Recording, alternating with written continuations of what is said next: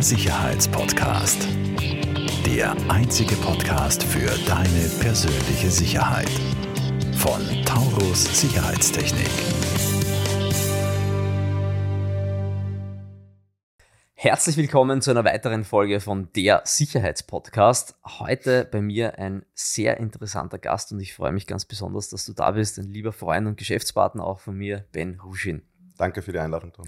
Schön, dass du da bist, Ben.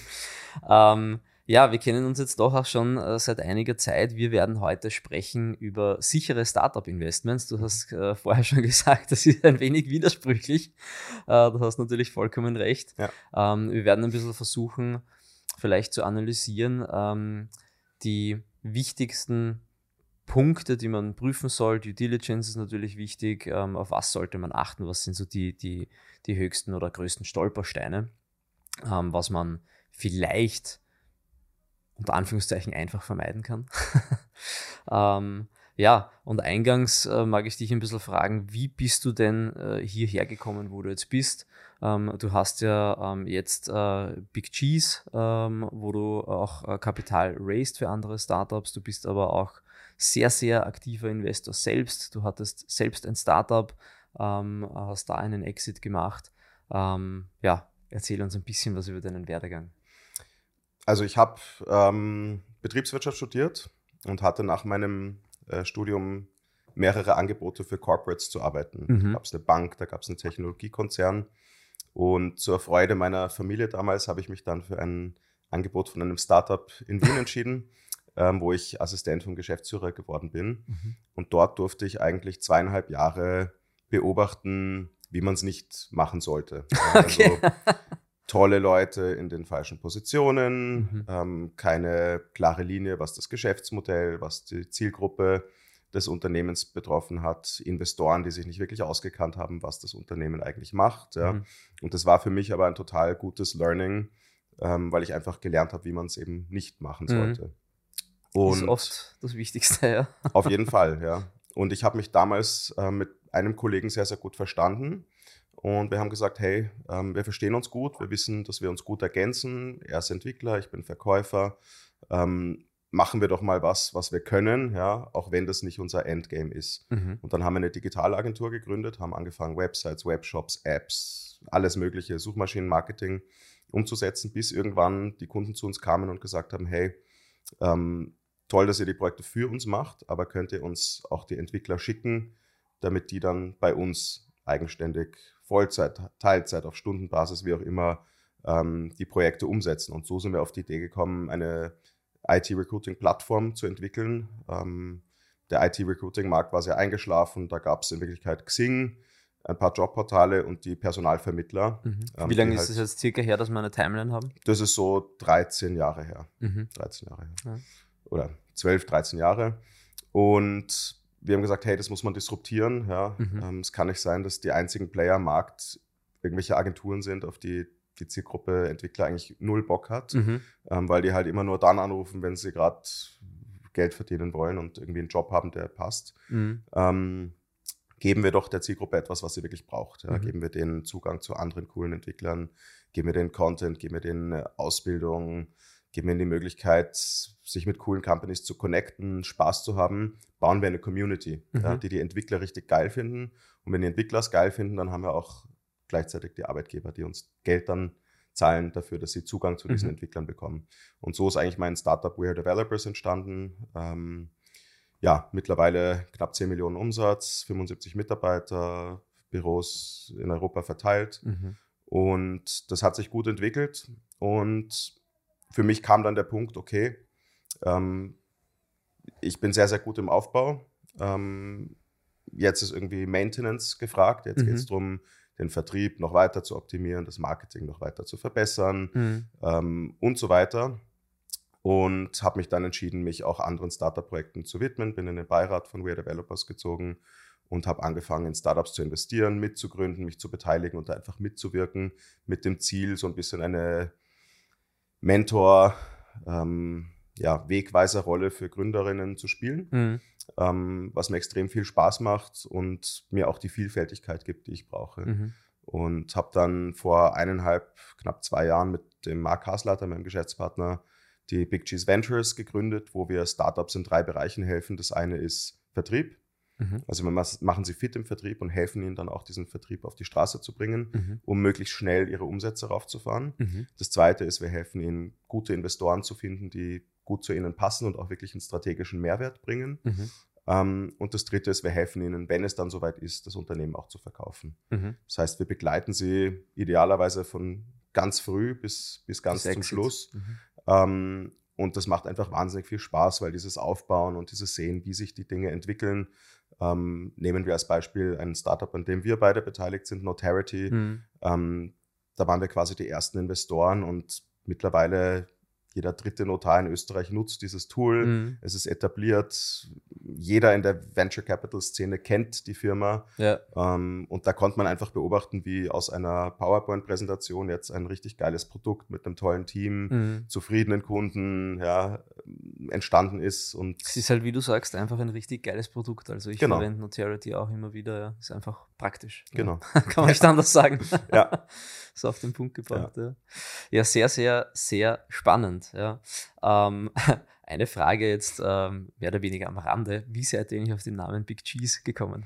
Habe ich dich tatsächlich noch nie gefragt. Ja, also per persönlich bei mir ist es so, ich, ich, ich bin jetzt, ich bin da sehr pragmatisch, wie, wie eine Firma heißt, ja, ja. oder wie ich sie nenne, auch wie das Logo ausschaut. Ja. Ich habe noch nie bei einer Firma mehr als 5 Euro fürs Logo ausgegeben. ja. Ich habe immer logonerds.com oder irgendeinen Online-Logo-Generator verwendet. Ähm, den Namen Big Cheese hat mein Geschäftspartner erfunden, ja. ähm, weil äh, Big Cheese ist ein Begriff im Englischen, ähm, den nutzt du, um jemanden zu bezeichnen, der groß herausgekommen ist oder mhm. die groß herausgekommen ist. Also es gibt diesen Spruch, she went to the city and became a big cheese. Mhm. Ja. So mit diesem, mit dieser Times Square, New York City mhm. Kulisse. Ja. Mhm. Ähm, aus, aus uns ist jetzt was geworden und das Ziel, das wir haben, ist eben Startups dazu zu helfen, mhm. möglichst schnell groß rauszukommen. Mhm. Cool. Ja. Geil, coole Story. Ähm, Thema sicheres Startup-Investment. Furchtbar, ähm, ähm, ja, auch teilweise kontraindikativ äh, und steht sich natürlich ein wenig entgegen, weil ja. Startup-Investments, wie wir beide wissen, sind natürlich High ähm, Risk. High Risk, ja. Ähm, das muss man definitiv dazu sagen. Ähm, also ja, man, man sollte davon ausgehen, dass sein, sein Geld mit äh, einem hohen Prozentanteil wahrscheinlich weg ist. Ähm, und man, man spekuliert natürlich darauf, dass eins von vielen aufgeht. Vielleicht ein bisschen die Frage an dich, warum, warum überhaupt in Startups investieren? Ja? Oder warum investierst du ja. auch persönlich in Startups? Also ich, ich habe immer schon gerne investiert mhm. äh, am Kapitalmarkt, in Aktien. Ähm, nur wenn du jetzt in eine Tesla-Aktie zum Beispiel investierst, dann bist du ein Passagier. Mhm. Ja. Du kriegst keinen Termin mit dem CEO oder es ist sehr schwierig, einen Termin zu bekommen. Es ist sehr schwierig, da auch persönlich irgendwie zu unterstützen. Ja, jetzt kann ich natürlich mir einen Tesla kaufen oder leasen, ja, aber das wird im Großen und Ganzen nicht viel bewegen. Ähm, wenn du direkt in ein Unternehmen ähm, oder in ein Startup investierst, dann kannst du auch wirklich etwas bewirken. Dann bist du wirklich mit irgendwie am Steuer und nicht nur Passagier, mhm. wenn du das möchtest. Ähm, das heißt, das ist eigentlich die Königsdisziplin des Investings. Ja. Ähm, hohes Risiko, ja, weil du investierst in der Regel in sehr, sehr frühphasige Firmen, die etwas Neues probieren. Mhm. Ein neuer Markt, ein neues Geschäftsmodell, ein neues Produkt, etwas, was es noch nicht gab. Weil nur wenn du Innovation schaffst, kannst du auch ein rasantes Wachstum hinlegen. Wenn du dasselbe machst wie das, was viele andere jetzt schon tun, dann bist du halt einer von vielen. Mhm. Aber du wirst nie eine Marktführerschaft haben oder einen riesengroßen Marktanteil aufbauen können. Und ähm, das muss man wollen. Also man muss auch sich bewusst sein, dass wenn man in ein Startup investiert, das Zeit auch in Anspruch nimmt. Du brauchst Zeit, um mal eine Due Diligence zu machen und herauszufinden, wer sind diese Leute, kann man denen vertrauen, was haben die für eine Erfahrung, passt das Team gut, werden die sich auch in vier, fünf Jahren noch gut verstehen. Ähm, du musst dir die Verträge, die ganze Legal Seite anschauen, ja, was sind die Terms von dem Investment? Hast du eine Liquidation Preference? Hast du eine Dilution Protection? Also sicherst du dich irgendwie ab für den Fall, dass die Dinge nicht so laufen, wie, wie es vielleicht geplant mhm. ist. Ähm, auch zu welcher Bewertung steigst du ein? Hast du die Möglichkeit, weitere Anteile zuzukaufen, zu vielleicht gedeckelten Bewertungen? Also da gibt es ganz viele Variablen, die man berücksichtigen muss, wenn man investiert. Mhm. Man muss sich die Zahlen natürlich gut anschauen Und man muss den Markt verstehen. Wie groß ist der Markt? Gibt es eine Need für dieses Produkt? Mhm. Wie einfach ist es, dieses Pro Produkt zu verkaufen? Mhm. Also ich kenne viele Startups, wo ich sage, geiles Produkt, ja, so in der ersten Instanz. Aber wenn du dann versuchst, dieses Produkt zu verkaufen und du mal 50 Türen geöffnet hast und du merkst irgendwie, okay, sechs Monate keine später, zustande, ja. genau, ist mhm. immer noch keiner von diesen 50 Kunden geclosed. Ja, es gibt manchmal so Dinge, die finden irgendwie alle geil, aber keiner kauft. Genau. Viele oder fast alle Investoren, die in Startups investieren, lassen sich auch von ihren Emotionen leiten. Mhm. Ja, also das Thema passt irgendwie, ja, das gleicht sich ab mit einem Hobby, das man hat oder mit einer Leidenschaft, ja, und da will man einfach dabei sein, ja. Mhm. Da drückt man dann ein Auge zu, ja, wenn es nur eine Gründerin gibt und nicht zwei bis vier, mhm. was die Norm sein sollte, drückt man ein Auge zu, wenn die Bewertung zu hoch ist. Ja, also gibt es viele, viele Fälle auch von denjenigen professionellen Startup-Investoren und Investorinnen, die jetzt predigen, wie man es richtig macht und über die Best Practices sprechen bei irgendwelchen Akademien. Mhm. Wenn sie selber investieren, ja, Vollgas einfach rein. Bauchgefühl. Ja, Bauchgefühl. Da will ich dabei sein. Ja, das ist dann auch so ein bisschen eine Gier, ja. die aus einem rauskommt. Klar. Aber um zurück auf deine Frage zu kommen, du, wenn du eine Aktie kaufst, kaufst du eine Aktie, du gibst eine Order ab, dann hast du die Aktie und wenn du sie wieder verkaufst, verkaufst du sie. Hm. In der Zwischenzeit musst du nichts tun, außer die Kurve zu beobachten und dir zu überlegen, wann hm. verkaufst du sie wieder ja. oder verkaufst du sie überhaupt. Ähm, bei einem Startup hast du mal die ganze Vertragsgeschichte. Das ist natürlich auch ein Liquiditätsthema, weil du sagst, du kaufst und du verkaufst eine genau. Startup-Beteiligung, genau. kannst genau. du in der Regel nicht so leicht verkaufen. Genau. Und, also die Aktie äh, kannst du jederzeit eigentlich wieder abstoßen. Zwei Situationen. Äh, Startup läuft gut, du magst nicht verkaufen. Äh, Startup läuft scheiße und es kauft dir eh keiner ab. Genau. Wobei es gibt auch diejenigen, die zwischenzeitlich immer wieder was auch abverkaufen. Ja. Und ein neuer Trend zum Beispiel ist bei Investoren, dass sie wo investieren und dann im Hintergrund ähm, sich wieder Treugeber holen, ja, mhm. denen sie das quasi weiter verscherbeln. Ja. Mhm. Auch oft ohne das dem Startup zu sagen, was mhm. ich jetzt persönlich nicht so toll finde und eigentlich auch nicht, nicht wirklich erlaubt ist. Aber das ist so eine neue Sache, die mir jetzt aufgefallen ist. Mhm. Aber du Spannend. hast halt dann über die Zeit hinweg, du hast Gesellschafterversammlungen, du hast Gründer, die unterstützt werden müssen. Mhm. Ich habe gestern Abend mit zwei Gründern, wo ich beteiligt bin, telefoniert. Da ging es um unterschiedliche Themen. Du kannst ihnen helfen, du hilfst ihnen Türen zu öffnen, du mhm. hilfst ihnen bei Kunden, du das berätst eigentlich sie. auch dieses typische Angel Investing, ne, wo man genau. sagt, okay, der Business Angel ist wirklich auch aktiv involviert, genau. unterstützt, hilft, öffnet Türen, Netzwerk genau. etc. Ja. Also du, was ich mache zum Beispiel, ich versuche halt wirklich, ähm, ich denke an die Fehler, die mir passiert sind früher oder ich denke an das, was ich nicht hatte. Ich habe mich zum Beispiel viel zu wenig ausgetauscht mit anderen Gründerinnen mhm. und Gründern. Da versuche ich diejenigen, wo ich beteiligt bin, mit anderen eben zu vernetzen, ja, mhm. weil es extrem hilft, wenn die sich untereinander austauschen und sagen, ja, so mühsam Vertrieb aufbauen. Ja, war bei mir auch so. Ich habe das mhm. so und so gelöst. Also da hilft man sich gegenseitig und gibt man sich auch den psychologischen Support. Mhm. Ja. Oder was ich auch versuche natürlich, ist die Gründer zu motivieren. Ja. Mhm. Also da gibt es Wochen, wo alles super läuft. Ja. Und dann mhm. gibt es Wochen, wo einfach alles, scheiße alles, alles, alles schief geht. Ja. ja. Und in diesen Wochen hilft es einfach extrem, wenn zwischenzeitlich mal der Business Angel oder die Business Angel anruft und man sich einfach austauscht und sagt, hey, mhm. ihr seid ein super Team, ja, ist eine Scheißwoche, ja. Egal, ja, mach dir ein schönes Wochenende, die nächste Woche wird besser, mhm. ja, und die einfach motivierst und ihnen zeigst, was, was sie eigentlich für eine großartige Firma haben, ja, und was sie für ein Potenzial mhm. haben. Also dieses Motivieren, das ist ein bisschen wie so ein Coach beim Fußball oder beim Boxen oder mhm. so du brauchst einfach diese Person im Hintergrund, die hinter dir steht, mhm. ja, egal was passiert und dich anfeuert. Mhm. Weil du jetzt vorher gesagt hast, ähm, Austausch unter Startups, ähm, merkst du auch manchmal, dass sich äh, Gründer, Startups vielleicht nicht so austauschen oder am Anfang nicht so gern austauschen, weil sie so ein bisschen äh, einen Protektionismus haben und auch Angst haben, dass vielleicht Ideen gestohlen werden oder so, sowas. Ist das ein Thema noch?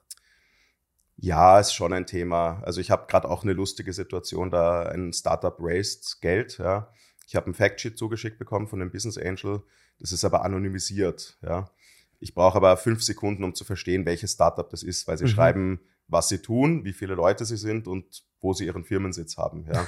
also dieses ähm, geheimnisvolle, ja, was oft zum Beispiel auch äh, in so Fundraising-Runden mhm. passiert. Mhm. Man nutzt DocSend, ja. ja man kann das nicht runterladen. Natürlich kann man es runterladen. Ja, du, es gibt Converter ja. und dann hast du eine PDF. Ja, ähm, ich halte davon gar nichts. Also was wir versuchen ist auch so im kleineren Rahmen so sechs, sieben Gründer in einem Raum. wir vereinbaren, das, was hier besprochen wird, bleibt mhm. hinter verschlossenen Türen. Dann tauscht man sich aus, aber sicher gibt es viele, die, die ein bisschen eine Scheu davor haben, offen zu sprechen. Und viele wollen halt einfach oder sind in diesem Hustling-Modus. Ja? Also die kommen rein, ja. Ähm, drei Leute haben gerade erzählt, wie schlecht es läuft oder was sie für Probleme haben. Und dann kommt einer und erzählt, ja, alles super, alles toll, ja, alles, alles geil. Ähm, stimmt nicht. Ja. Also mhm. man muss sich öffnen, man muss wirklich offen sein und einfach erzählen, was wirklich Sache ist und sich loslösen von diesem ständigen, das, was man vielleicht beim Kunden macht, ja, dieses Selling und dieses äh, ganz schlimm finde ich Fake it till you make it. Also ich finde, das ist die, die schlechteste der schlechteste Ratschlag, den man einem Startup geben kann. Ja. Ja, du musst ehrlich sein, du musst offen sein. Wir haben alle Probleme. Mhm. Ja. Alle haben irgendwo Schwierigkeiten mit irgendeinem Thema und das ist die Realität. Mhm. Und so offen musst du sein gegenüber anderen Gründern, gegenüber deinen bestehenden Gesellschaftern. Ja, denen musst du die Wahrheit sagen. Gegenüber neuen Investoren, ja, du musst einfach ehrlich und offen sein. Mhm. Und ganz ehrlich, die Konkurrenz kann jetzt auch nicht viel damit anfangen, wenn sie deinen Businessplan in der Hand halt, hält, hält oder dein Pitch-Deck hat oder e, erfährt. Also sieht man immer du, wieder. Ja. Das, das, ist, das ist die Realität, ja. ja. Und ich glaube, das wird ein bisschen manchmal, ja, overengineered und mhm. zu kritisch gesehen. Ja, ja. Sehe ich auch so, ja. Ähm, vielleicht kommen wir jetzt eben abschließend, wir haben noch ähm, ein paar Minuten, ähm, lass uns noch äh, fünf Minuten drüber reden. Wenn du dir ein Startup ansiehst, ähm, jetzt ähm, ich unterscheide da jetzt mal nicht, ob du sie als, als bei Big Cheese quasi aufnimmst, um für sie mhm. zu raisen oder ähm, um selbst zu investieren. Ich nehme an, die Kriterien werden ähnliche sein. Verzeihung. Was sind so die Red Flags oder die No-Gos? Ähm, jetzt, äh, wir gehen davon aus, wir haben jetzt unter den Hörer und Hörerinnen jemanden, der sich dafür interessiert, in Startups zu investieren, hat aber noch keine Erfahrung damit. Für Newbies, was sind so die Red Flags, die du auf jeden Fall vermeiden würdest? Mhm. Ähm, also Team ist das Erste. Mhm. Ähm, ich würde nie wieder in einen Single Founder investieren. Mhm. ähm, damit bin ich schon zweimal auf die Schnauze gefallen. Ähm, Team sollte aus zwei bis vier Personen bestehen. Mhm. Ähm, und man sollte, um zu verstehen. Also Founder-Team, Gründer. Ja, Gründerteam. Ja, die, sorry, die Shares halten. Genau, die ja. Gründer, denen halt am Anfang 100 Prozent und dann ein bisschen weniger gehört nachdem sie die ersten Investoren reingeholt haben. Das sollten zwei bis vier Personen sein. Mhm. Nicht mehr als vier, nicht weniger als zwei. Mhm. Einer von denen muss Vertrieb machen. Ja. Einer von denen muss irgendwie Operations, Prozesse, Finanzen, Administration, dieses Thema beherrschen. Mhm. Ja. Einer muss das Produkt entwickeln. Mhm. Ja. Irgendwer muss das tun. Wenn du jetzt im Gründerteam nicht, diesen, nicht diese Balance an Skills oder zumindest diese drei Skills hast, ja, und auch nicht klar ist, wer ist der Chef, also das habe ich eigentlich von meinem Geschäftspartner, der stellt immer die Frage, wer ist der Chef? Ja? Mhm. Wenn es dann heißt, ja, wir machen gemeinsam und wir treffen gemeinsam. Nein, das ist Bullshit. Ja? Mhm. Eine Person ist der Chef oder ja, die Chefin sagen, geht, und die sagt am Ende des Tages, was gemacht wird. Mhm. Ähm, und das, das ist für mich das Allerwichtigste. Ja? Ganz am Anfang in der Frühphase einfach zu verstehen, glaube ich, dass dieses Team in vier, fünf Jahren noch immer bestehen wird. Mhm. Das Zweite ist, es gibt so ein paar rechtliche Aspekte. Also sie brauchen Vesting-Verträge. Mhm. Ähm, das heißt, wenn jemand innerhalb vom ersten Jahr nach der Gründung das Unternehmen verlässt, mhm. dann verliert er oder sie alle mhm. Shares am Unternehmen. Also Vesting, vielleicht kurz erklärt, du verliest, gibst quasi alle deine Shares mal ab und bekommst genau. sie über einen gewissen Zeitraum wieder retour über genau. dieses Vesting. Du verdienst sie dir ja. ähm, und damit ist sichergestellt, dass eben Menschen nicht eine Firma gründen und dann nach einem Jahr sagen, okay, mhm. ciao, ich habe jetzt die Anteile und dann hält diese Person 20 Prozent an einem Unternehmen, wofür ein anderer Investor vielleicht 300.000 Euro auf ja. den Tisch gelegt hat. Ja. Mhm. Ähm, also das ist ganz wichtig. Die müssen incentiviert sein, langfristig am Unternehmen mhm. äh, mitzuwirken und, und committed sein. Mhm. Keine Sidekicks. Also mhm. sollte keiner aus dem Gründerteam nebenbei noch irgendwas anderes machen. Mhm. Geschäftsführer von einer anderen Firma oder so. Tennis spielen, Schachclub, alles gut. ja. Ähm, Freizeit ist trotzdem Freizeit, erlaubt. kein Problem, ja. Oder Hobbyfotograf nebenbei, aber es sollte eigentlich nichts geben, was ablenkt. Ja. ja. Ich bin auch Fokus. eigentlich Fokus. Ich bin auch dagegen, wenn Gründer in andere Startups investieren mhm. in der frühen Phase, weil dann sind sie mit dem Kopf trotzdem woanders, auch ja. wenn sie nur 5000 Euro investiert ja, geht haben. Geht ja immer um den, um den eigenen Headspace. Ja? Genau. Wo, wo liegt mein, mein Fokus? Genau. Und dann gibt es Themen wie, wie groß ist dieser Markt? Ja? Was ist das Produkt? Glaube ich, dass die diesen Markt wirklich bespielen können? Ja? Mhm. Glaube ich, dass die hier ein großer, relevanter Player werden können? Mhm. Ähm, oder glaube ich, dass das vielleicht ein klein mittelständisches Unternehmen wird, mhm. was aber bedeutet, dass ich nie wieder eine Rendite bekommen werde, die irgendwie dem Risiko ja, äh, im Verhältnis zu dem Risiko spricht, dass ich, dass ich hier eingehe. Mhm. Ähm, also Risk-Reward-Ratio ist ja. einfach trotzdem ja. Wichtig abzuschätzen, auch wenn es natürlich schwer abzuschätzen ist bei, bei Pre-Seed oder Seed äh, genau. Financing. Du machst natürlich eine Due Diligence, was die Zahlen betrifft. ähm, auch da es gibt Gründer und Gründerinnen, die lügen einfach, ja. mhm. die vertuschen Dinge. Ist uns Haben auch schon erlebt. Passiert, ja. ähm, das passiert, ja. ja. Ähm, deshalb am Anfang, wenn man anfängt zu investieren, lieber kleinere Tickets machen, weil man lernt am Anfang mhm. sehr viel. Ähm, also ich, ich versuche auch, äh, oder ich glaube, die geht es sicher gleich, einfach auf das Bauch, auf das eigene Bauchgefühl in dem Sinne zu hören bei der Ehrlichkeit der Gründer. Genau. Ja, oft das Bauchgefühl sagt einem manchmal so, irgendwas ist äh, nicht ganz koscher und genau. dann genau. das bewahrheitet sich leider meistens. Ja. ja.